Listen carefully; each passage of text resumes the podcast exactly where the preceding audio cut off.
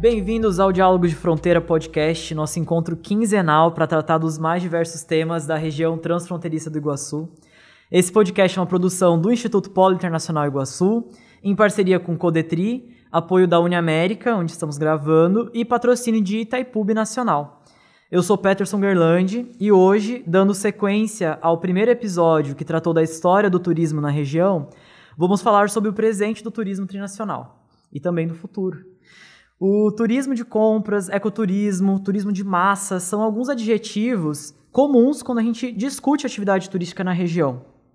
Considerando apenas as cidades de Porto Iguaçu, na Argentina, Foz do Iguaçu, no Brasil, e as cidades de Hernandárias, Cidade del Este e Presidente Franco, no Paraguai, são aproximadamente 40 mil leitos hoteleiros, mais de 40 atrativos dos mais variados tipos, sem falar na quantidade de guias de turismo, agências de viagem, empresas de eventos, lojas, bares e restaurantes e demais serviços que se beneficiam da atividade turística.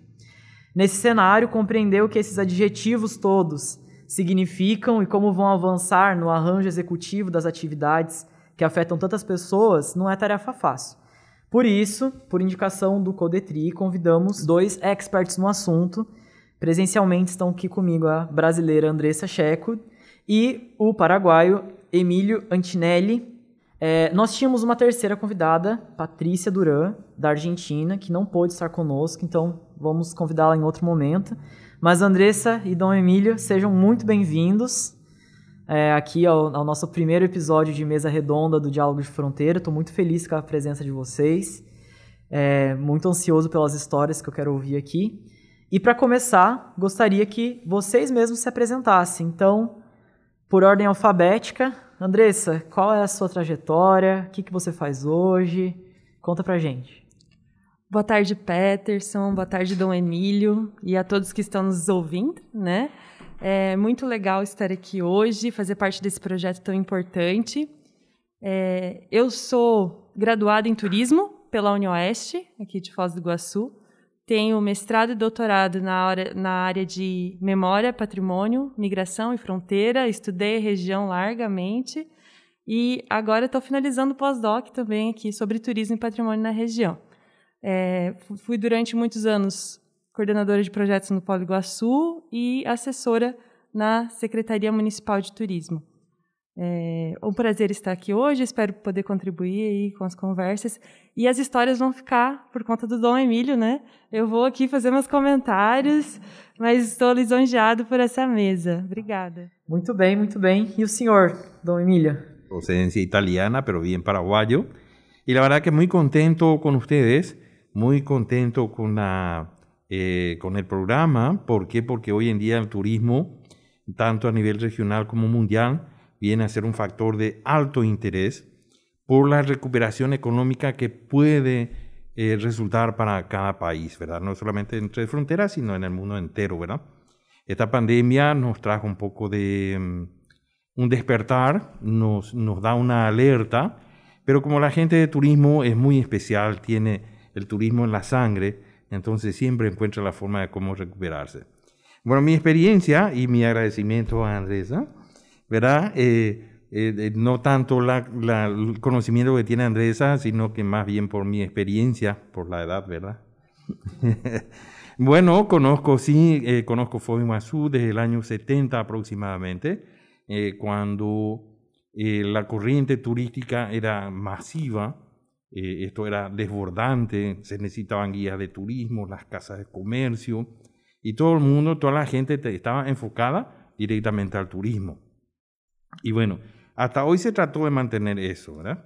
Y bueno, esa es mi experiencia aquí entre fronteras, aparte de los eh, estudios que tuve en el exterior, como en Japón, en Bélgica, en Inglaterra, Alemania, Francia, en Argentina, aquí en Brasil, San Pablo, en Río, y también aquí en Foz donde tuve la experiencia de participar de la formación de agencias de viajes como Interexpress, eh, trabajé muy ligado a, a, Sergio Lobato, que era de la FOSTUR, y la Asociación de Guías también, aquí de Foz de.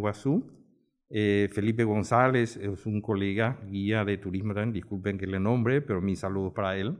Fernando Martín, también de Intertour, también soy uno de los precursores de, la, de esa agencia de viajes.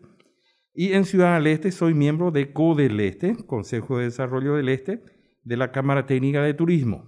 Todo lo que sea turismo está con, con mi, eh, o sea, soy participante de esa organización. También soy fundador de la Cámara de Empresarios de Ciudad del Este, Asociación Hotelera, Asociación de Guías de Turismo también, y actualmente presidente del Consejo Departamental de Desarrollo Turístico. O sea, estoy en todo lo que sea turismo. Lo llevo desde, desde que empecé a trabajar hasta hoy, sigo en lo que se llama el turismo receptivo. É o convidado perfeito para falar sobre turismo no Paraguai. Quase, quase. Que, que é uma, uma atividade tão importante e que muitas vezes, é, vou falar por mim, eu às vezes não tive acesso, não conheci o que, que era o turismo ali no, no Paraguai, até por isso que é a ideia desse episódio de hoje, a gente saber as diferentes perspectivas. É, enfim, como eu comentei, né, a Patrícia não pôde, não pôde estar conosco, mas vamos fazer um outro episódio para saber mais sobre a situação em Porto Iguaçu, para saber o que, que tem de novidade por aí. Mas, muito bem, feitas então as apresentações, eu gostaria de, de começar comentando que no primeiro episódio nós falamos um pouco sobre o histórico da região como um todo então falamos da criação das cidades, dos parques nacionais, a construção dos primeiros hotéis, é, a construção das pontes, a criação da Zona Franca de Estado do Leste, é, a própria Itaipu, né, quando, quando o Dom Emílio cita é, a necessidade de guias aí nos anos 70, isso tem é, relação direta com Itaipu, verdade? E até chegarmos então nos anos 90 e 2000, quando a gente fala um pouco sobre uma reestruturação do turismo na região, né, com a criação de alguns institutos internacionais, como o próprio Polo Iguaçu. É, aqui em Foz, a gente vê que de lá para cá houve uma ampliação, principalmente no setor de eventos da cidade, né, da, os hotéis, uma reorganização da rede hoteleira e até mais recentemente a criação de novos atrativos. Então, é, abordando um pouco esses últimos anos, é, Andressa, não sei se você gostaria ou poderia nos contribuir sobre o que, que essas mudanças acarretaram para Foz, para o turismo de Foz do Iguaçu, na sua percepção, como especialista do turismo? Qual que é a diferença do turismo que a gente tinha aqui até os anos 90 e que a gente tem agora? Como, como que você é, descreveria isso? Bom, é, o turismo que nós tínhamos lá nos anos 90, né, que começou a sua transformação aí no, no começo dos anos 2000, era um turismo é, muito de massa, muito de compras, né? É, e também, claro, o turismo para as cataratas. Mas no final dos anos 90 nós passamos por uma crise no setor e o setor começou a se reorganizar, a se mobilizar, a se reorganizar no sentido principalmente de é, promover uma imagem mais positiva sobre a região, né? E com isso muitas ações foram desenvolvidas de capacitação na, na cidade, de integração é, dos, dos, três países, né, de um discurso integrado do turismo entre os três países, estruturação do turismo nos atrativos, né, acessibilidade, sustentabilidade, todos esses conceitos vão sendo alimentados é, para criar um destino com maior qualidade, com uma maior experiência para os turistas, né? E isso vem sendo fomentado pelas diferentes instituições ao longo dos anos. E isso deu origem Aí, depois, depois dos anos 2010, a gestão integrada do turismo, né, é, qual faz parte todo o Contur, né, a Itaipu, é, Fundo Iguaçu e outras entidades, é, que foram fomentando, então, um planejamento mais estruturado da cidade, ações mais estruturadas, é, que agora, com a pandemia, né, a gente chega na situação de pandemia não planejada, não esperada, que trouxe efeitos bastante é, problemáticos para o setor.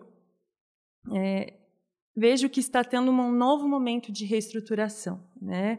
A gente está passando por esse momento, é, teve que sentar e ver quais as ações serem desenvolvidas para atender o setor, atender, atender o empresário, atender o autônomo, atender a cidade como um todo, que tem a, que tem a atividade de turismo como uma das suas principais, então que reflete em, todo, em toda a cadeia, né? É, então, estamos num momento de reestruturação, de retomada, provavelmente com uma atividade turística transformada novamente. Né? Então, acredito que mais uma vez nós estamos nos reconstruindo e cada vez melhor, cada vez de forma mais integrada, com os, e principalmente com os outros países. Porque uma coisa que a pandemia nos mostrou foi a nossa nossa relação, a nossa interdependência, o como nós somos habituados à, à nossa vida de fronteira, né? Como era normal atravessar a fronteira para o Paraguai, para a Argentina, é, com, com, sem, sem dificuldade, e como isso foi difícil, né? E como ainda a fronteira da Argentina ainda fechada, ainda temos essa dificuldade. Então, de, o, o que era impossível aconteceu, né? A fronteira fechou e, e isso nos, nos afetou é, grandemente. Então, isso reforça o nosso vínculo, a, a nossa, a nosso sentimento de, de, de relação, de pertencimento com a região.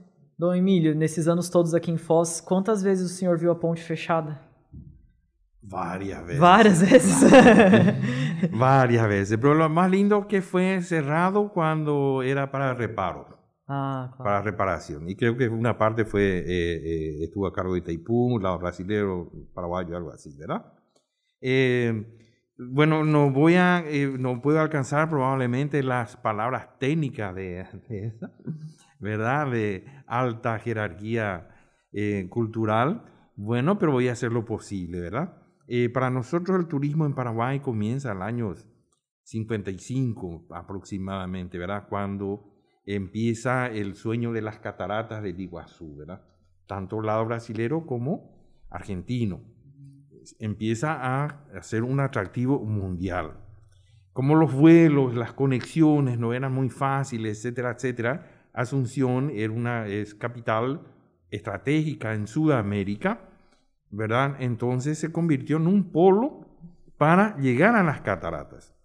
Tal es así que los folletos de turismo decía eh, Paraguay o Asunción, entrada a las cataratas. Sí. Por la dificultad, por la distancia de San Pablo llegar hasta Foz de Iguazú o Río, etcétera, que eran las principales ciudades con conexión mundial, era más fácil llegar hasta Asunción. Y de Asunción, el viajecito hasta Foz de. Empieza ahí más o menos la corriente turística. Perdón. Entonces comienzan las operadoras de turismo. Empiezan a organizarse. Una de las primeras empresas, hoy en día es una gran empresa transportadora de pasajeros, eh, que sigue trabajando hasta hoy cada vez más grande, muy, eh, llegó a participar inclusive de circuitos internacionales, Argentina, Brasil, Paraguay, Uruguay, ¿verdad? Había un circuito que, era eh, que empezaba en Brasil, en San Pablo, y recorría toda Sudamérica. Y era como un circular. Uno podía tomar el ómnibus en Chile, en Santiago, podía tomar el ómnibus en Asunción o en Buenos Aires. Lo que sí, no paraba ese circuito. Ese desapareció hoy en día. Bueno, y ahí empieza la corriente turística en Sudamérica, los atractivos turísticos. Machu Picchu, eso del Perú, Bolivia, etcétera, esa eran atractivos, pero todavía ocultos. El atractivo natural, naturaleza, era cataratas del Iguazú. Entonces Paraguay, Asunción se convierte en entrada a las cataratas. Y de ahí que empieza una hermandad más unida en lo que se refiere a turismo receptivo. Se, eh, se funda la Asociación Paraguaya de Guías de Turismo. ¿Por qué? Porque la venida inmensa, masiva de turistas, visitantes, interesados en conocer Paraguay, porque era la puerta de entrada a cataratas, y visitar cataratas, por supuesto, ¿verdad? Entonces se funda la Asociación Paraguaya de Guías de Turismo y nacen las operadoras de turismo. Tal es así que eh, eh, las combis brasileras eran las mayores y mejores transportadoras de turistas desde Asunción hasta Foz de Iguazú. Perfeito. Y estaban las combis que tenían seis puertas. Tenían puertas a, a un lado y al otro lado. Sim. Sí, seis. Cuatro, dos de, para pasajeros, dos de pasajeros y después la puerta de atrás va ligera. Hasta eso más había. O sea, era una combi especial, un poco más larga. Pero tenía seis puertas. Y entraban, salía la gente por ahí, era una cosa simpática. Y bueno, en esa época había todavía en Foz de Iguazú, alrededor del centro, había todavía eh, tierra. no había todavía asfalto, ¿verdad? Entonces había un poco de barro, había cierta... Igual, los turistas divertidísimos y felices por andar en el barro. Lógico, el que anda en la ciudad viene al barro y bueno, es otra aventura. O sea, era toda una aventura. Y Ciudad del Este, ni qué decir. Era un barrial tremendo, pero igual los turistas felices y contentos de venir. era un descubrimiento para ellos, ¿verdad? Entonces era toda una aventura, era puro adrenalina y una serie de cosas, emociones, y después ver las cataratas. Ahí ya cumplió su sueño el turista, el visitante, volvía feliz, contento a su país y eso producía, ese era el, mejor marketing. Y bueno, después aparece Itaipú, que es una, hasta hoy una de las fuerzas muy importantes, porque Itaipú no paró de eh, contribuir, con, principalmente en Ciudad del Este, yo soy uno de los alumnos, participando de los cursos de formación, preparación, aguante, estímulos, este, mm, cómo enfrentar la pandemia, etcétera, etcétera, pero todo a nivel enfocado al turismo, no parar, no parar. Y bueno, en eso, por ejemplo, Itaipú contribuyó muchísimo en organizar los cursos a través de la Asociación Hotelera, a través de la Asociación de Guía de Turismo eh, y otras organizaciones, todas dependientes de CODEL Este.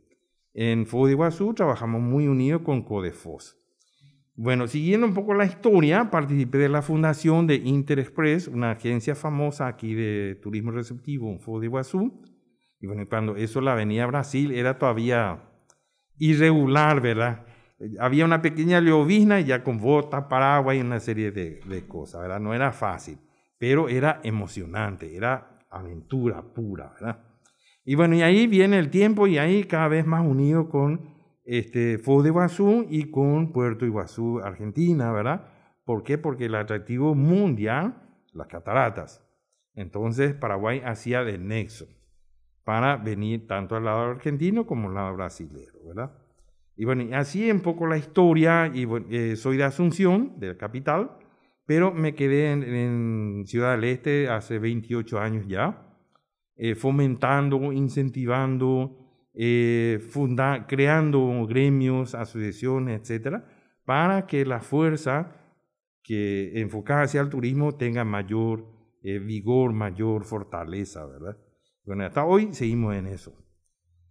Así es que les felicito por este programa. ¿Por qué? Porque es muy interesante traer un poco la historia para analisar el presente y enfocar el futuro.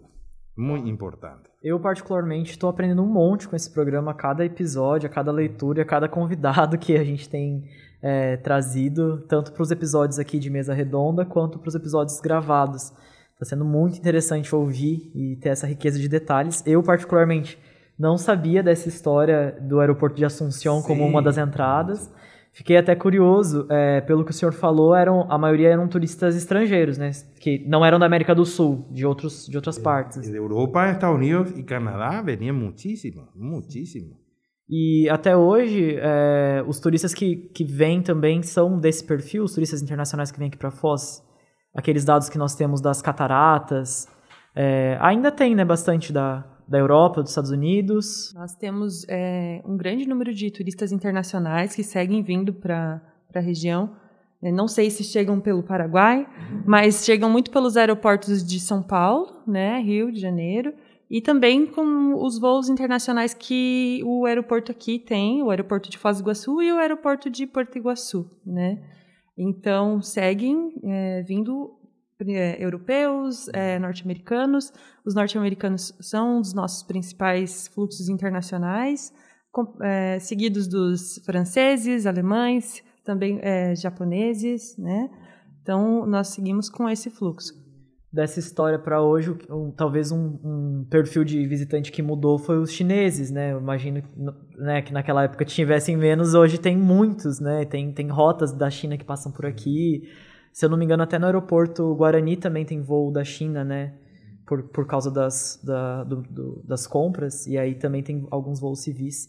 Então é muito interessante realmente entender como tudo isso vai se articulando. Fico muito, é, muito feliz de ouvir. Até compartilhar uma história que uma vez eu conversando com um turista, que ele era chinês, mas ele morava nos Emirados Árabes. E aí ele me comentando que ele achou que agora recentemente, 2018, e ele falou para mim que achava que não, que não tinha uma estrutura de cidade aqui. Ele, ele veio para ver as cataratas, assim como esses aí que o senhor comentou. E ele achou que era selva, que a gente. E ele ficou impressionado que nós tínhamos não só uma cidade, como três integradas e tem uma estrutura. E então ele ficou bem impressionado. E aí, é, até interessante também que eu comecei o episódio falando sobre alguns adjetivos do turismo e, e nas falas de vocês isso aparece, né? Quando, quando o Dom Emílio fala sobre os turistas se divertindo no barro, o que, que é o ecoturismo se não é algo similar a isso, não é, Andressa? e aí, e essa, é, é, curioso entender, a partir desse, desses relatos, a vocação da região, né? Então, também, antes aqui da gente conversar, o Dom Emílio estava comentando um pouco sobre os turismos fluviais e náuticos, né, Dom Emílio? Se o senhor pudesse comentar um pouco mais para nós sobre essa eh, oportunidade. Justamente PTI había promovido una, eh, un estudio, un proyecto sobre eh, el turismo fluvial. Entonces presentamos, fuimos elegidos algunas personas y de esas de 50, 60 participantes, más o menos 6 quedamos ahí en dos grupos. Y de ahí sale el turismo fluvial. ¿Qué pasa? Hoy en día el turismo está yendo más hacia la naturaleza, más hacia lo, eh, al agua, ¿verdad? Que tiene un efecto, así como las cataratas. ¿Por qué? Porque ese sonido impresionante que causa el agua, la caída de agua, un sonido especial. Es un sonido encantador, hasta eh, eh, mágico, se podría decir. No es solamente la vista, sino que el sonido es una cosa rara que a uno le penetra y bueno, produce emociones inigualables. Uno puede estar allá en el Himalaya, puede estar en Salto Ángel, puede estar en cualquier otro lado, pero los sonidos y las emociones son muy diferentes a lo que se tiene acá en Cataratas. Y bueno, y entonces de ahí de ese, de ese proyecto nacen 16 proyectos más, que es turismo este, eh, de, de no sé cómo le llaman a ustedes, barcos a velas, todos los deportes acuáticos, eh, carrera de lanchas, em, eh, todo lo que sea acuático, ¿verdad? Y bueno, son 16 proyectos que están ahora a cargo del PTI de Itaipú para fomentar, incentivar, etcétera, etcétera. Ya sabrán ellos lo que, la dirección que le van a dar, ¿verdad? Eh, yendo un poco más a la historia, sí, efectivamente venían, por ejemplo, japoneses. Aquí está el, el, el bosque, está el, una serie de, eh, de parques eh, protegidos, ¿verdad? Y bueno, es un atractivo mundial la observación de pájaros y la observación de orquídeas, no solamente las cataratas, sino que eso también sirve para otras actividades, está el turismo científico. Hay historia de que aquí había animales gigantes, animales grandes, ¿por qué? Porque se encontraron restos óseos de mm, animales prehistóricos prácticamente, ¿verdad? Gracias a eso, Paraguay también pudo descubrir sus pequeños atractivos ocultos. El famoso tahuá, en guaraní es, eh, eh, es un chancho salvaje, ¿verdad? Tahuá, similar, animal salvaje del monte. No sé cómo le llaman a ustedes, porco del monte, no sé cómo ha de ser, ¿verdad? Porco del mato, pero bien salvaje, bestia, bestia totalmente, ¿verdad? Eh, y muy peligroso es un animal que si uno mira en internet lo que sea, es un animal en extinción, es un animal prehistórico. Se extinguió, desapareció del mundo. Accidentalmente, eh, unos eh, visitantes americanos encuentran en el Chaco, porque vinieron a cazar palomas y qué sé yo, ¿verdad? Y encuentran ese animal en el Chaco, con fotografías y más cosas unos científicos llevaron a Francia, por ahí hay muchos eh, estudiantes científicos, y encontraron que es ese animal famoso desaparecido, ese animal prehistórico. Tal así que una, crearon una fundación americana, se estableció en el Chaco y hoy en día del Tahuá desaparecido, hoy en día es todo un atractivo turístico porque hay como 1500 por ahí. Mm, sí, más o menos de esa cantidad que se reprodujo. ¿Por qué? Porque se los protegió, se prohibió la cacería, una serie de cosas. Hoy en día es un atractivo en el Chaco paraguayo. Bueno, e- eso es lo que nosotros en Codeleste y en la Cámara, en el Consejo Departamental de Turismo, estamos tratando de implementar que cada región descubra su atractivo. Tal así que hoy en día hay una excursión que es la excursión del tereré, el tour del tereré. Se sirve en el minibús, se sirve tereré, igual que el mate, como que le llaman el cimarrón que ustedes le dicen, verán, pero este es tereré, con remedios refrescantes, hay remedios naturales, las plantas, hay refrescantes y hay remedios eh, que son para, eh, que son tibios, no es refrescante, entonces no se pueden mezclar, por eso solamente los que entienden son los que te proveen ese tipo de yuyo, ese tipo de remedio. En Brasil hay mucho también. Pero nosotros le dimos el atractivo, ¿verdad? Entonces la gente curiosa quiere saber por qué el tereré tiene sus efectos, ¿verdad? Para el riñón, para el hígado y para no sé quién, para el corazón, para el amor y para todo ahí, ¿verdad? El yuyo, famoso yuyo. Y bueno, eso hoy en día es un atractivo turístico, como el chipá, por ejemplo. El chipá, este pancito con queso y demás cosas. Le digo yo pancito así nomás, pero una cosa riquísima.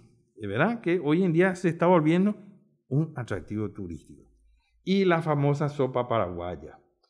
Ocurrió en muchos casos que los invitados, bueno, vamos a tomar sopa paraguaya.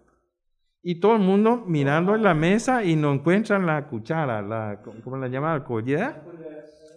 No hay eso, es solamente tenedor y cuchillo, ¿verdad? Y bueno, y viene el plato servido de la sopa paraguaya con un poco de ensalada y qué sé yo cuánto, y todo el mundo expectante y nunca tomó el, el, la sopa. Porque por todo el mundo cree que va a tomar caldo. Pero a la sopa paraguaya es un, un, un pan hecho de millo, queso, cebolla y una serie de, de, de, de, materiales, materia prima, muy interesante, riquísimo y altamente nutritivo, pero no dietético. no dietético. No. Y bueno, entonces tratamos de fabricar un poco nuestros atractivos turísticos también, ¿verdad? Y hacer un poco de que el turista que viene a Brasil también encuentre su atractivo en el lado, paraguayo, no solamente compras, ¿verdad? Entonces hay una diferencia. Y en eso Itaipú está trabajando mucho con nosotros, con nuestras organizaciones de turismo, apoyando y fomentando y eh, creando estructuras para que podamos tener más eh, visitantes. Conste que existe la pandemia, pero esse é um tema muito aparte. E do lado, do lado aqui de Foz do Iguaçu também a Itaipu patrocina algumas ações nesse sentido, né, de turismo de base comunitária. Até poderíamos chamar outras pessoas para falar sobre isso. Turismo na região oeste, né, Andressa? Tem, tem várias ações de Itaipu. Particularmente uma que a gente conhece bem, que eu conheço bem, que a Andressa também conhece, é o PIET, o Programa Integrado de Educação em Turismo, que é um programa é, patrocinado por Itaipu esse ano, em que e, e executado pelo Polo Iguaçu, então eu estou coordenando esse programa atualmente, a Andressa já foi coordenadora, eu vou pedir para você falar um pouco sobre, sobre, sobre a experiência do programa, porque a gente está trabalhando também não só as ações que podem ser feitas para o turista, mas a percepção das pessoas que vivem aqui sobre o turismo, sobre a nossa região. É, o senhor bem falou, né, de transformar o Paraguai e os atrativos do Paraguai que não sejam só de compras, mas que tenham outros atrativos. E aí, por outro lado, nós precisamos também ter uma, uma cultura da, da receptividade, da hospitalidade. E aí, André, se você se sentir à vontade, puder falar mais para nós sobre essa cultura do bem receber e até para a gente entendendo como que isso se articula aqui na região, porque quando o senhor começou a falar das comidas, eu me lembrei muito do programa, porque é uma, uma coisa que a gente é, trabalha esse material com as crianças nas escolas. E a gente traz muito isso, a questão da diversidade cultural, aqui na nossa fronteira. Alguns atrativos já trabalham com isso, né? O, o, Marco das Três Fronteiras no Brasil e na Argentina tem apresentações sobre isso. Então, é, Andressa, se você pudesse comentar com a gente mais um pouco sobre o Piet, sobre o bem receber aqui na região, que eu acho que o Dom Mário deu algumas pistas muito importantes para a gente pensar não só o turismo no Paraguai, mas na região como um todo, né? Sim, eu estou aqui fazendo anotações, porque são muitas coisas que podem, que vão sendo provocadas com essas falas, né? É, eu vou falar um pouquinho de cada coisa. Uma das questões que, que o seu Emílio trouxe, que eu achei essencial e que é uma coisa que está aparecendo muito nos últimos anos e que está mais fortalecida agora com essa questão da pandemia, que é, é, do fortalecimento de novos atrativos, da construção de novos atrativos, né? É, de a gente ir se percebendo as potencialidades, né? Valorizando o nosso patrimônio. E isso tem tudo, tudo a ver com a educação para o patrimônio, educação turística, né? A educação para o bem receber, a hospitalidade. Então, é, esse movimento né, de novos atrativos ele só surge quando a comunidade está envolvida, está engajada, percebe o valor, percebe que isso está valorizando a sua cultura, o seu patrimônio e que isso pode ser um recurso para viver, né? um, um recurso, um recurso turístico, mas um recurso também que vai lhe dar é, um é, recurso econômico, né? Porque tudo isso está está atrelado. Então é, o Paraguai está com essas iniciativas. Aqui no Brasil, a gente tem várias iniciativas de turismo de experiência, de turismo de base comunitária. Em Foz do Iguaçu mesmo, a gente tem algumas iniciativas até de turismo rural. Né? É, eu sei, porque recentemente tive uma conversa com um pessoal do, da Direção de Patrimônio de Porto Iguaçu, que em Porto Iguaçu também estão com várias iniciativas já de turismo de experiência. É, relacionada à gastronomia, relacionada a, a, ao cotidiano, né, a, aos usos e costumes, aos rios, né, às cachoeiras que a gente tem aqui na região, que muitas vezes a gente não aproveitava. Porque tem uma questão, né, as cataratas elas são tão monumentais, são tão gigantescas, que ela é, realmente é o nosso principal atrativo, né? Itaipu também, nosso atrativo grandioso, assim como outros atrativos que vão sendo consolidados mas os atrativos pequenos também uhum. que, que se baseiam na experiência, que se baseiam no cotidiano, na gastronomia, eles vêm para fortalecer o nosso turismo, eles, eles vêm é, para gerar mais qualidade, competitividade, experiência. Né? Então, tudo isso está conectado. E o PIET, né, é, não é um, um, programa novo, ele já é um programa que, que nasceu lá em 2010, 2012, iniciativa também coletiva, né, iniciativa é, criada entre várias instituições de educação para o turismo, né, voltada para as escolas, mas também para a comunidade. E ao longo desses mais de 10 anos, o Piet teve várias atuações. Né? Ah, uma das principais atuações é na formação para professores da escola pública, das escolas públicas municipais, em parceria com a Secretaria Municipal de Educação. Então, anualmente são feitas oficinas com os professores sobre patrimônio, hospitalidade, bem receber. É, cada ano tem uma temática específica, identidade, diversidade, Parque Nacional do Iguaçu, Itaipu. Então, cada ano é trabalhado alguns elementos com os professores. E esses professores levam isso para as crianças transversalmente nas escolas, né? Professores do terceiro, quarto, quinto ano. Então, eh, são mais de 100 professores por ano que participam é, dessas, a, dessas atividades e que levam para 2, 3, 4 mil alunos, de acordo com as turmas que eles estão é, abordando. Esses alunos também visitam as, a, os atrativos da cidade, né? já foram, é, em anos anteriores, 3 mil, mil alunos, eu, se eu não me engano, em 2018, que foram é, levados até as cataratas e também Itaipu. E também um concurso de desenho, né, que estimula as crianças a se conectarem com os atrativos, com os patrimônios, com os nossos bens culturais é, da região. E é, e é muito legal comentar que nesses desenhos vem muito a questão da integração regional, vem muito o, é, os elementos da fronteira, os rios, as bandeiras, as roupas, as comidas, as pontes, as pontes aparecem muito, é, e os elementos da natureza, da biodiversidade, coisas que nos caracterizam, né?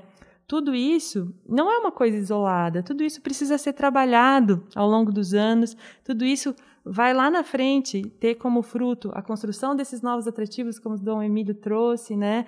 É, o bem receber, a hospitalidade, porque a hospitalidade ela está vinculada com o nosso pertencimento e a nossa valorização dos nossos bens, né? Do nosso bem cultural, nossas características, a caracter, nossa grande característica de fronteiriça, né? Não é normal é, é muito especial. Não é tão normal assim. As pessoas, é como você mencionou que tem gente que às vezes não tem é, o entendimento de que tem a infraestrutura urbana perto das cataratas, né? Mas também, é, além disso, que não tem dimensão da proximidade da fronteira. Era isso, assim. A, a, a nós estamos muito próximos e, e é muito difícil essa imagem de proximidade. A gente não, muitas vezes não consegue passar, né? Mas nós estamos muito próximos. É né? Em menos de meia hora a gente consegue chegar dos três países, né? Então isso é uma, uma riqueza que nós temos e que ela é, pode, deve e precisa ser é, fortalecida. É, não, perfeito. Dom Emílio, o senhor gostaria de acrescentar alguma coisa nesse sentido? Sí, no, quiero agregar lo que es muy interesante. Eh, es cierto, el fronterizo es diferente, ¿verdad? Eh, un siento yo a sí mismo lo que dice Andresa, uno de Asunción que viene a Ciudad del Este, enseguida se le nota. Y el que vive en Ciudad del Este, en frontera, cruza Foy, Mazo, entre nosotros notamos, ¿verdad? Pero el que viene a otro lugar no, no se da cuenta si uno es argentino, el otro paraguayo, el otro brasilero y demás cosas. Hay una, hay una convivencia muy especial. ¿Por qué eso? Porque las relaciones, el intercambio, ese trabajo día a día en todos los ámbitos comerciales, el cruce de frontera, eh, los amigos que uno va teniendo, todo eso, le da a uno una sangre especial, ¿verdad? Entonces de repente yo que soy de Asunción, hoy en día volver a Asunción no sé cómo me voy a comportar. ¿Por qué? Porque voy a estar perdido porque tengo la cultura fronteriza, ¿verdad? El, comportamiento fronterizo, los cuidados, las atenciones, las amistades y una serie de, de detalles que le hacen a uno muy especial por ser fronterizo. Es muy interesante. Y eso también es importante. En el resto del mundo no hay tres fronteras juntas, así como la nuestra. No hay. Yo experimenté, estuve ya eh, eh, en Estambul, en Turquía, por ejemplo, está el, que se divide en la ciudad el continente, un continente con otro. Pero ahí no se siente. Pero son dos nomás. Y acá, sin embargo, hay uno entra a Brasil, uno entra al Paraguay, uno entra a la Argentina y hay uno no se da cuenta en dónde está de repente. Si está en Brasil, en Argentina, no. Porque todos hablan el mismo idioma. Portugués o castellano, además, igual. Se habla todo y todo se entiende. Y bueno, y esas son las cosas importantes, esos son los atractivos mundiales que nosotros tenemos acá en esta región. Muy interesante. Eu, até quero pontuar que no começo a gente não falou, É, uma característica do que o, o Dom Emílio está trazendo é porque nós estamos aqui falando em português e castelhano e a gente está falando naturalmente, todo mundo se entendendo. Normal, normal. Para mim esse é o supra-sumo do programa, porque o, o programa chama Diálogos de Fronteira. E ele é uma iniciativa, é, é, uma releitura de uma série de eventos que aconteceram entre 2008 e 2013, que eram charlas, palestras sobre a fronteira. E agora ter a oportunidade de trazer uma mesa redonda, pessoas de diferentes lados da fronteira, infelizmente não temos o terceiro aqui hoje, mas em próximos episódios teremos, para falar em português e espanhol é muito, eu fico muito feliz. Uhum. É, eu fui estudante da Unila, né, compartilhando aqui minha vida pessoal, eu sou estudante da Unila do mestrado, Universidade Federal da Integração Latino-Americana. E quando eu vim, eu tinha 17 anos, o meu sonho era esse mesmo. Eu falei, nossa, eu vou para a universidade em que eu vou poder falar diferentes idiomas, eu vou ter colegas, etc. Isso era super interessante. E aí agora, já adulto, poder promover isso novamente, é, ver essa, essa integração e e perceber na prática como que se dá essa identidade da fronteira, né? Porque ela se expressa não só no dia a dia nosso como pessoa, mas na própria construção dos, dos atrativos, do que, que é interessante, o que, que não é, o que, que pode ser explorado, o que, que não pode. É, é muito interessante. E também como estudante aí dos temas de fronteira, a gente sabe que a fronteira é um território que não é simples de se ler e nem de se viver. Então, muito isso que o, que o Dom Emílio traz, eu acho que é, é isso. Você precisa ter experiência, tempo de experiência nesse território, para entender tudo que ele representa, suas contradições, suas complementariedades, convergências, divergências. Porque nada, nada que é simples, né? Você não pode falar. É, eu, eu tava conversando recentemente com um amigo do mestrado e eu falei, tenha calma, as coisas na fronteira não são o preto no branco como uma folha de papel. as coisas são, são mais borradas, são então e é, ne, é nessa nessa encruzilhada que a gente se encontra, né, nessa identidade. É, eu acho que nossa a gente poderia falar muito mais sobre isso e ter um, o próximo episódio inclusive é sobre identidade da fronteira, então a gente vai poder se aprofundar. É, mas aí voltando ao, ao tema dos dos atrativos, vocês dois falaram algumas coisas. E a Andressa tem uma outra experiência que eu não sei se ela é, poderia compartilhar. Lá no Polo Iguaçu, nós trabalhamos algum tempo com, com o Observatório de Turismo, em parceria com a Prefeitura, né, alguns anos atrás. Tiveram algumas iniciativas de Observatório Internacional e etc. E a dona Andressa tem uma trajetória que é ir até os atrativos para conseguir os dados desses atrativos. Então, não é Andressa? Então, Andressa é a pessoa que já foi de salto alto, salto alto, de taco alto, em saltos mondau, para conhecer aí. então, Andressa, eu acho que você pudesse relatar um pouco dessa experiência de buscar esses dados, porque é, ao mesmo tempo que temos essa identidade, também temos algumas dificuldades aqui na fronteira, e os dados são uma, uma delas, né? A gente tem uma dificuldade de ter dados integrados aqui, isso é uma coisa que eu eu mesmo estou falando como pesquisador, assim, nós sabemos. É, Andressa, conta pra gente um pouco desse desafio é, que foi. Vamos lá, vamos lá. Diría, antes que diga nada, Andrea, yo digo eh, Nossa Senhora. Eh, y en guaraní sería Ñande Yara. sí. Y en castellano, eh, bueno, Dios mío, ¿verdad? todo lo que hizo Andrés para conseguir datos en el propio. Bueno, esas son las grandes experiencias, Andrea. Sí. Eso es llevar en la sangre, eso después ya no se te despega más. Sí. Es eso mismo. Eh, antes de que siga Andrés, quería decir lo siguiente, que nosotros estamos culturizando mucho a los jóvenes y estamos tratando de que los países no se hable más de que estamos divididos por el río Paraná o el río Iguazú o lo que sea. No, sino que, por el contrario, estos países están unidos por río Iguazú, río Paraná, el Mondaí, etcétera, etcétera. ¿Por qué? Porque eso es lo que tengo que reflejar al mundo, la unidad, más hoy en día todavía. Y sobre el tema pandemia, bueno, toda la vida hubo pandemia. El cambio de dinero, la diferencia de cambio es un problema. De repente conviene más comprar en FOS, conviene más comprar en Paraguay, y nosotros tenemos esa facilidad, no sufrimos mucho ese cambio como sufren otros, otras ciudades de cada uno de, nuestra, de nuestros países, ¿verdad?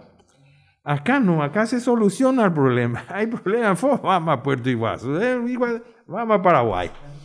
Aí se soluciona. Nós temos a habilidade de converter problemas em soluções, em, em formas de lidar. Exactamente. Por eso, el turismo hoy en día fue muy.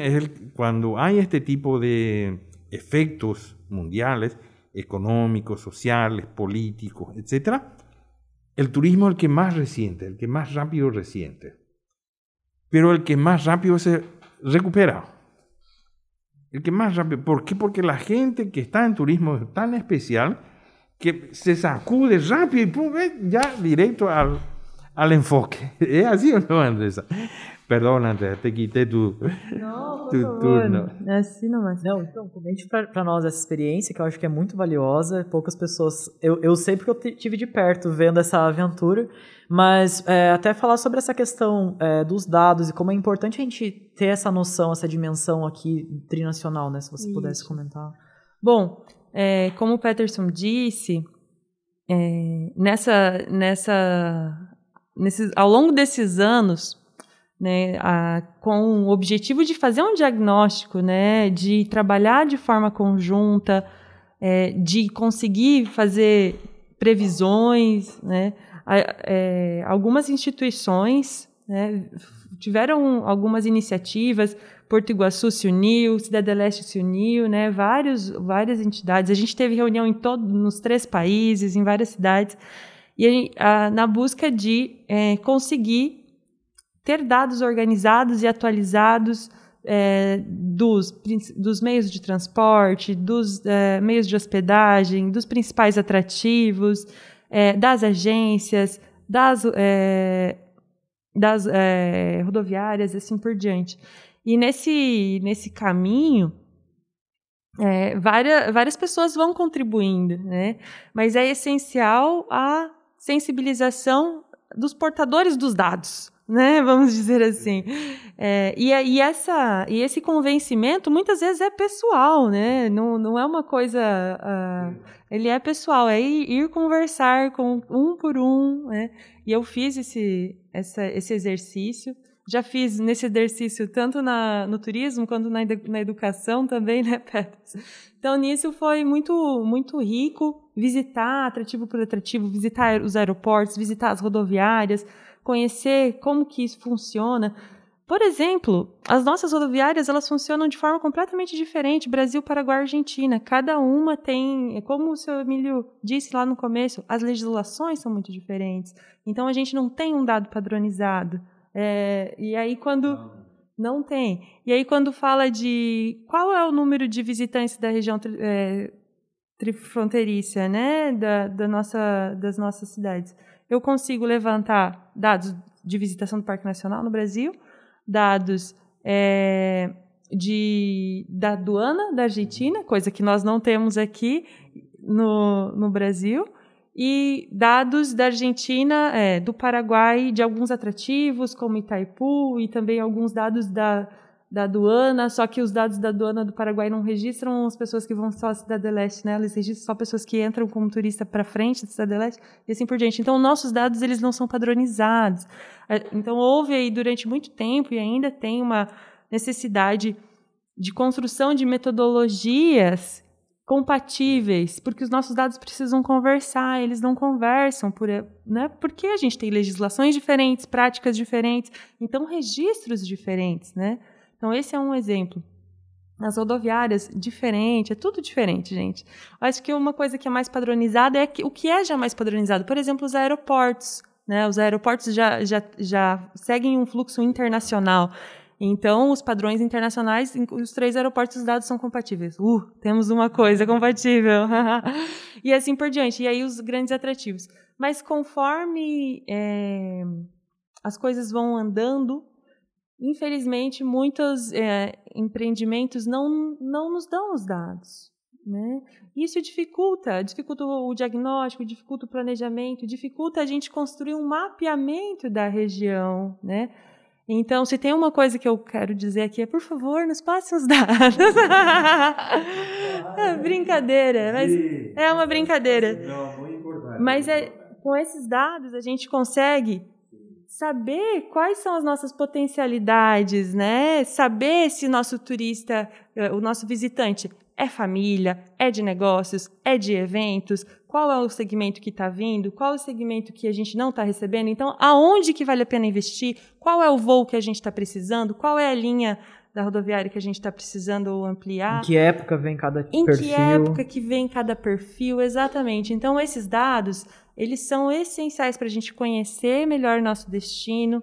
É, destino que eu estou falando, é, trinacional, né? Os três países, o mapeamento dos três países juntos, que aí, como o, o Dom Emílio trouxe lá no começo, os nossos turistas vêm de Assunção, eles não vêm só de São Paulo. Os nossos turistas vêm de Porto Iguaçu e a gente compartilha esses turistas, então a gente precisa dos dados dos três países. Não tem como. É, a gente é, até, quando pensava numa pesquisa de demanda, falava assim, é, aquela pesquisa, na verdade, com novas tecnologias, uma pesquisa de mapa de calor. Então, o, a gente ia perder o, o, calor durante o dia se a gente fizesse só do Brasil. Aí, se, se a gente fizesse porque, uma pesquisa. os visitantes se movem pela fronteira, pela fronteira. E aí não adianta fazer só em Foz ou só em Cidade do Leste, tem que fazer nos três locais. Exatamente. Exatamente. A gente não consegue. A gente, se a gente olhar para um mapa de calor da fronteira, a gente, e a gente pegar só um dos três países, a gente vai ter uma lacuna, duas lacunas, né? Se a gente pegar só um, a gente vai ter duas lacunas, porque a, o fluxo ele é entre os três países. Então, esse entendimento de que o fluxo é entre os três países e de que a gente precisa dos dados dos três países para fazer um melhor planejamento, ele sensibiliza para que os dados sejam fornecidos, para que a gente consiga estruturar uma plataforma e que esses dados sejam livres também. Isso é uma coisa importante, porque muitas vezes não se entende que esse dado vai estar disponível para todo mundo. E a ideia é, é que os dados estejam disponíveis para todos, para que todos possam fazer a leitura e depois fazer seus investimentos, né? tanto o gestor público quanto o privado. É, é isso. Interessante. Ideal. Legal. Muito. E ela não contou a história de Saltos Mandaã, mas. Ah, não, tá bom. A história de Saltos Mandaã é que eu não estava indo para lá, eu estava indo para um, eu, eu fui no aeroporto na rodoviária e aí no caminho ah, surgiu a oportunidade de ir até o Saltos Mandaã. Eu não estava com um salto tão alto, era um saltinho, mas ao chegar lá, eu fui convidada para visitar o salto. Sim. E eu fui, né? Eu fui porque eu também sou um pouco aventureira. Não vou dizer que foi muito fácil, porque eu desci tudo de salto alto, mas foi, foi muito bom. E isso tem uma. Essa questão ela é muito é, nossa também, nós somos muito receptivos. Isso foi lá no Paraguai. O Paraguai é extremamente receptivo. Eu cheguei lá e fui recebida de braços abertos, né? Não, vamos lá, vamos conhecer, vamos, o que, que você Sim. precisa.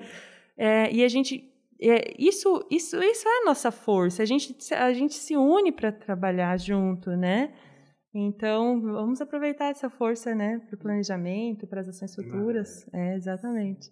E aí, para quem está nos assistindo, nos ouvindo, só explicar o que é os saltos Mondaú. São é, la, la hermanita menor aí de, de las cataratas, verdade? é uma irmã menor sí, do lado do paraguaio, né? Sobre o rio Mondaú. Claro. É, é a outra escala nomás. Pero tiene la, é muito lindo, natural, fresco. Eh, ah, y están los no recuerdo el nombre de los pasariños que están ahí. Eh, ¿No vio eso ahí? Ah. ¿No? No me acuerdo el nombre, técnico, científico. Nacen, crecen, se reproducen y mueren ahí. Esos son de ahí, no salen de ahí. Eso no, no pueden ir, no sobreviven. Si van a otro lugar, ellos no pueden sobrevivir. Eh, eh, parecen unos este, no recuerdo, son muy, muy chicos son, pero viven ahí. Y está lleno, minado. El salto del Mondagué está lleno de eso, con los nidos ahí dentro del salto, todo eso. Viven, nacen, viven, crecen y se, se, reproducen ahí. No son de otro lugar. Y también en cataratas de haber. Não recuerdo o nome, não é, recuerdo o nome. Nas cataratas a gente conhece as andorinhas, eu não sei se é esse mesmo pássaro que você está dizendo. Algo Mas assim, é pequeno é e pretinho, assim, sim, né? São sim, esses. Sim, é, em português se diz andorinha, não sei como se chama. São Ese es otro atractivo dentro del salto. ¿Verdad? Y otra característica que uno está así en, el, en la vera, en el borde, y el agua cae aquí. Es sí, muy no, no, es muy, no es peligroso, no es, no es caudaloso, ¿verdad? No. Pero bueno, eh, eh, son las cosas que sí. Y hay algunas cosas que decía Andrés ah, sobre los datos y demás cosas, sí. Resulta que el, al lado paraguayo van muchos compristas no son turistas. Hay una confusión hoy en día entre turista y comprista. El comprista es comprista, no es turista. No es visitante, no es pasajero, ni es turista. Son tres cosas diferentes en turismo. Turista, visitante, pasajero. Pasajero viene, pasa y se va. El visitante es un, tiene un aspecto. Y el turista sí es el que todos queremos, ¿verdad? El turista que se quede una noche, dos noches, venga a mirar, gaste su dinero, etcétera, vaya al casino, vaya, lo que sea. Ese es el turista. El visitante viene para curiosear, mira, no gasta nada, apenas paga el hotel, ahí se va. ¿verdad? Y el comprista es el que solamente compra, que es comerciante, viene a comprar para hacer negocios. Ese es otro, ese no es turismo. Ese, ese es un engaño, ese no, no hay, no existe. Eh, solamente acá en Tres Fronteras hay, pero no es turista, porque no consume hotel, no consume nada, nada. Solamente viene, compra y se va.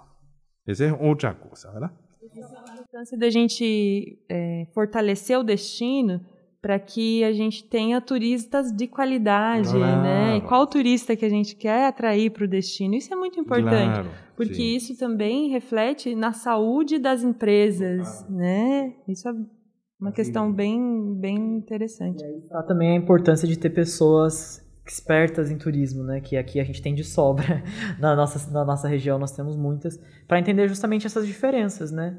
Conceituais, não é, não é simples de fazer também, não é só fazer, não é só começar, não é só abrir.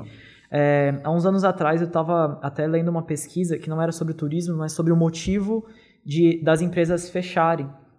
E a maioria das empresas, pequenas empresas principalmente, pequeno porte, é, ou microempresas, elas fecham por falta de planejamento. Então, às vezes a pessoa tem aquele ímpeto empreendedor de começar um negócio, mas não, não consegue alavancar porque não se planejou antes, não pesquisou antes, Sim. não entendeu. Então é muito importante ter, é, como que se diz, um, um, uma massa crítica, né? Pessoas que pensem mesmo o turismo, que planejem o turismo, que isso ocorra de forma conjunta. Mas e aí, já encaminhando mais para os finalmente, queria saber de vocês dois o que, que vocês veem é, pessoalmente, não, não necessariamente é, respondendo a qualquer instituição, é, de visão de futuro para nossa região. O que, que vocês acham que é prioritário a gente apostar agora? É, falando um pouco já de retomada da pandemia, mas independente da pandemia. Em visão.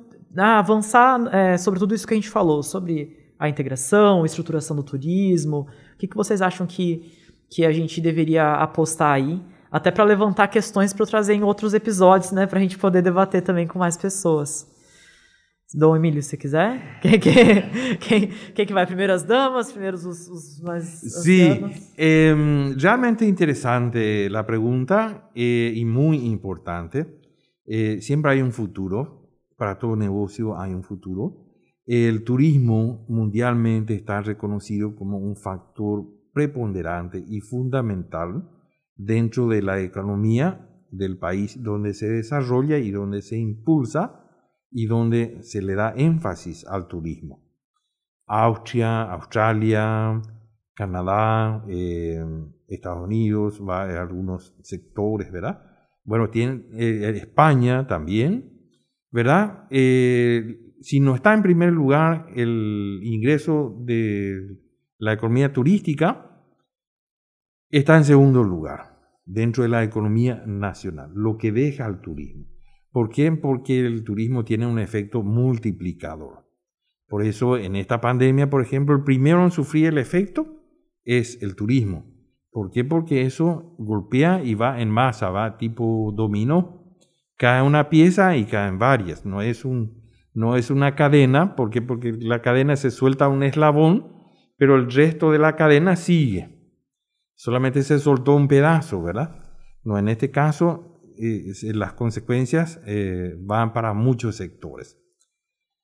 Pero eh, como decía hoy, la gente de turismo es muy especial, tiene como reinventarse inmediatamente, piensa rápido, y aparte de eso que la gente que está en turismo son gente muy sociable. Le encanta la sociabilización. Le encanta el servicio. No el servilismo. Le encanta brindar servicio. Le encanta atender gente. Le encanta estar con la gente. ¿Verdad? Bueno, eso es muy especial y eso hace que rápido se reponga, se levante, ¿verdad? Eh, ¿Por qué? Porque eh, cuando uno se mm, se ahoga en un problema, se hunde en un problema solo, es más grave. Pero en cambio en turismo están los amigos, los conocidos, y el uno le levanta al otro y el otro al otro en ánimo, no en, efectivo, era en dinero, ¿verdad? Pero en ánimo y te dan la fuerza. Bueno, esa es la condición especial que tiene la gente que trabaja en turismo. Tiene algo especial, un encanto, una pasión es como una enfermera, le encanta servir a la gente y hacer que la gente se sienta bien. Y ese es el producto que hoy en día se está fomentando a través de las organizaciones, los gremios, la hotelería, etcétera, para que eh, rápido se levante. Solamente se depende de las leyes nacionales e internacionales. Eh, de repente ocurre que en Paraguay dice, no, hoy vamos a controlar la frontera. Y Foz Iguazú dice, no, no hay ningún problema, pueden pasar libremente. Hasta la mitad del puente de Brasil, que dice libre. Pero Paraguay dice, no, vamos a controlar. De repente hay ciertos em, este, desconocimiento o desinformación que de repente puede obstruir alguna acción, ¿verdad? Pero eh, de la noche a la mañana eso soluciona porque hay muy buena comunicación entre las autoridades, los gremios, Codeleste, con Codefos, todo eso funcionan siempre en forma automática. Y yo creo que el turismo eh, va a tener un levante muy importante en esta temporada sufrió muchísimo, pero va a tener un repunte muy grande. ¿Por qué? Porque se va a reinventar. En Paraguay, por ejemplo, las organizaciones turísticas se están eh, eh, complementando, ayudando. No hay ese celo entre hotelero y el otro hotel, sino que ahora están más unidos. Está el Convention Bureau, el Convention Center también, que está funcionando bastante bien, apoyado por Itaipú también. Y bueno, todo eso hace que esa estructura, eh, el engranaje que hace al turismo funcione en forma inmediata y capaz que vuelva a ser un factor muy preponderante en la economía regional. Essa é, mi, essa é a minha óptica. Essa perspectiva. E para você, Andressa, o que, que é o, o, futuro do turismo internacional? Eu compartilho da, das questões levantadas por Dom Emílio e a partir dessas questões, é, reforço a importância do trabalho é, integrado, né, é, de uma gestão democrática, né, é, da para, eu estou aqui, o Dom Emílio estava falando, eu estava lembrando da importância da paradiplomacia, né, das relações locais, uhum. porque nós estamos em três países, é, nós estamos distantes das nossas é, capitais, né? E a gente responde a legislações diferentes, mas aqui na fronteira a gente acaba precisando resolver algumas questões localmente, né? Justamente para que o fluxo se mantenha, para que as empresas é, consigam trabalhar, vários acordos são feitos, é, várias reuniões de trabalho locais são feitas. E então, para o futuro do turismo aqui na região, eu vejo que esse trabalho ele precisa ser é, continuar nesse, nesse formato, é, que essa gestão de forma integrada precisa se fortalecer é, e que, como o Dom Emílio disse, o trabalho em conjunto, a colaboração entre as empresas, é, um olhar é, estratégico a partir do planejamento, porque a gente precisa ser estratégico no momento. A gente não pode sair atirando para todos os lados, né? A gente precisa olhar para o mercado, ver quais são os primeiros mercados que estão abrindo para o mundo, quais são as possibilidades de é, ampliar nossa malha aérea novamente, né? É, quais, é, quais os riscos, quais são as possibilidades. Então, precisa ter muita estratégia, precisa ter muito estudo, muito planejamento, trabalho em conjunto. Mas com isso, com, com, essa, com essa força, com essa força de vontade, com esse bem receber, hospitalidade, essa gana que a gente tem no turismo, a gente tem um potencial gigantesco para voltar imediatamente, assim que as fronteiras se abram, que as questões. É, a, a questão sanitária se, se equilibre, né? Porque a gente também não pode dizer que amanhã vem um monte de turista. Não, a gente, a gente tem que ir estudando né, vendo como está como tá a questão sanitária. Mas assim que a questão sanitária se equilibre, nós estaremos preparados. Né? Tem muitas capacitações, muitos selos de certificação, é, muitos protocolos que foram implementados, e eu tenho certeza que a gente está mais preparado, mais competitivo, com mais produtos de experiência e qualificados. É importante também é, agregar, os investimentos em infraestrutura da região eles não pararam, né? A construção da segunda ponte com o Paraguai, a duplicação das, da Avenida das Cataratas, a ampliação do aeroporto, é, entre outras ações como é, a, a BR-277, a concessão do Parque Nacional. Então, essas todas as questões mais envolvidas com o Brasil, que é onde eu tenho mais conhecimento. Mas os investimentos é, públicos também não pararam né, na infraestrutura, assim como os grandes investimentos é, privados, né, vários atrativos, hotéis, é, investiram muito durante a pandemia e estão se preparando, então, estão preparando a cidade para essa retomada. É, eu gostaria de complementar o que vocês estão dizendo, lembrando, é, infelizmente, 2020, pela Organização Mundial do Turismo, seria o ano do turismo, você se lembra, Andressa? Ia ser o ano que o turismo ia bater recordes mundiais de movimentação de turistas, as cataratas iam bater recorde, tudo ia acontecer. E aí veio uma coisa que a gente não estava esperando, que não tem controle, né? É, inclusive, nós vamos ter um episódio especial só sobre turismo e pandemia, para a gente poder ficar uma hora falando de turismo e pandemia, porque isso foi uma coisa que realmente nos afetou muito, mas como o Emílio bem lembrou também, na hora que as coisas voltarem, também vai voltar bem rápido. E a gente tem visto aí pelas cidades, pelo menos aqui em Foz, eu vi muitos hotéis durante a pandemia aproveitaram para fazer reformas, para se reestruturar. É, eu vejo que em vários setores também o trabalho é, político, o trabalho de articulação, né, os, os, os, movimentos, os grupos também não pararam de trabalhar e de pensar como seria essa retomada. Então eu acho que nós temos um potencial realmente interessante e importante avançar nessa integração. Fico feliz demais de ter recebido vocês aqui. É, e fico fel mais feliz ainda a gente estar tá podendo tocar em assuntos tão importantes e usar esse programa também para ser um espaço de compartilhar essas ideias, de que as pessoas que estão ouvindo possam conhecer o Dom Emílio, conhecer a Andressa, se não conhecem ainda, né? E entrar em contato. Que as coisas que a gente fala, fala aqui também é, possam vir a ser pautas em debates aí do Codetri, por exemplo, e, e dos Codes, é, Codeleste, Codesp, Codefós, e para que a gente possa estar articulando para que o diálogo de fronteira não seja só é, um programa de rádio, mas seja um programa também para que as pessoas é, possam se inteirar desses assuntos. Então, fico muito feliz, muito obrigado mesmo pela, pela pronta participação de vocês, né? A gente se falou aí essa semana, Dom Emílio veio lá, lá do, do Paraguai. O senhor mora em Cidade do Leste, não dá? Cidade do Leste. Cidade do Leste. Sim. A Andressa estava aqui, aqui por perto, mas também é, esteve presente. Muito obrigado mesmo. Não sei se vocês querem falar mais alguma coisa, porque daí a gente já vai eu quero, encerrando. Eu quero mencionar que a, né, primeiro agradecer né, pelo convite, por poder estar aqui compartilhando com o Dom Emílio, porque eu não conhecia, aprendendo um monte. E como foi legal essa mesa com países diferentes, mas experiências também diferentes, mas como a gente se complementa né?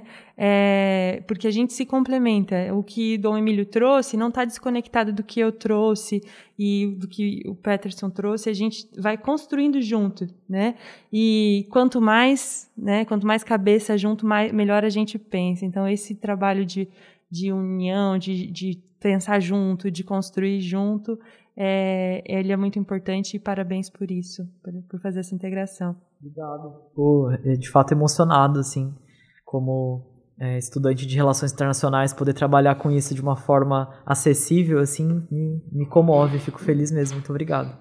Dom Emílio, qual que é a sua frase de y despedida? De mi parte, muy agradecido y muy feliz de que gente joven como ustedes estén abocados al turismo.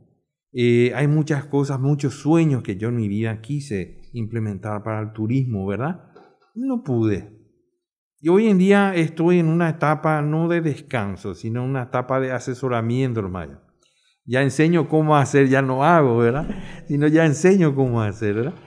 Eh, pero sí, y por eso me pone muy contento que jóvenes estén activos, estén, aún con pandemia, igual están este, gestionando, igual están siendo protagonistas, ¿verdad? Andrés, eh, técnica en turismo y una serie de conocimientos que también le va a enseñar a otra gente y bueno, ese para mí es una gran alegría de que el turismo siempre va a seguir en buenas manos, como ustedes, ¿verdad?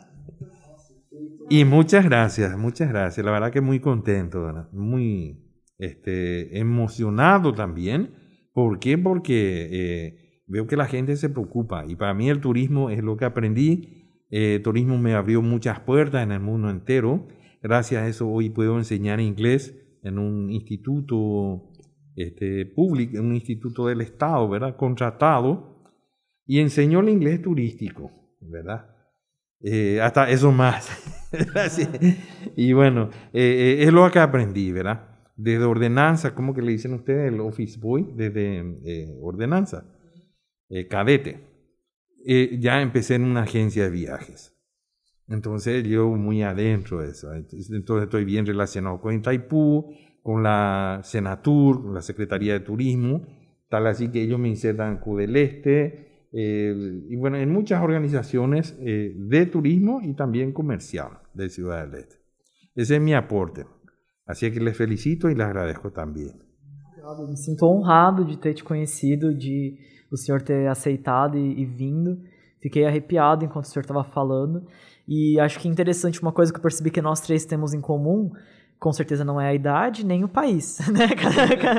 é, mas é que nós três estamos aí por várias coisas, né? Eu também costumo dizer que eu acabo usando vários chapéus, porque eu estou trabalhando em várias frentes diferentes. E isso acho que é outra característica da fronteira, né? A gente tem que estar nos lugares, porque não é um lugar só, né? Então a gente precisa conhecer todas as pontas, assim. Fico muito feliz. É, então, muito obrigado mais uma vez. Vamos ver como serão os próximos episódios. Espero que vocês também possam contribuir com os próximos, indicando outras pessoas para os próximos gosto. temas. Fico muito feliz.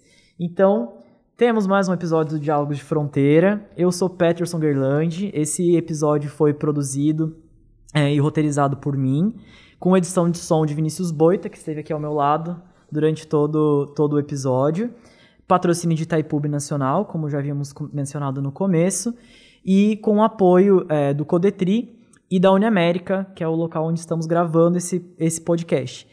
O Diálogo de Fronteira vai ao ar a cada 15 dias pelo, pelo Spotify e Deezer e algumas outras plataformas.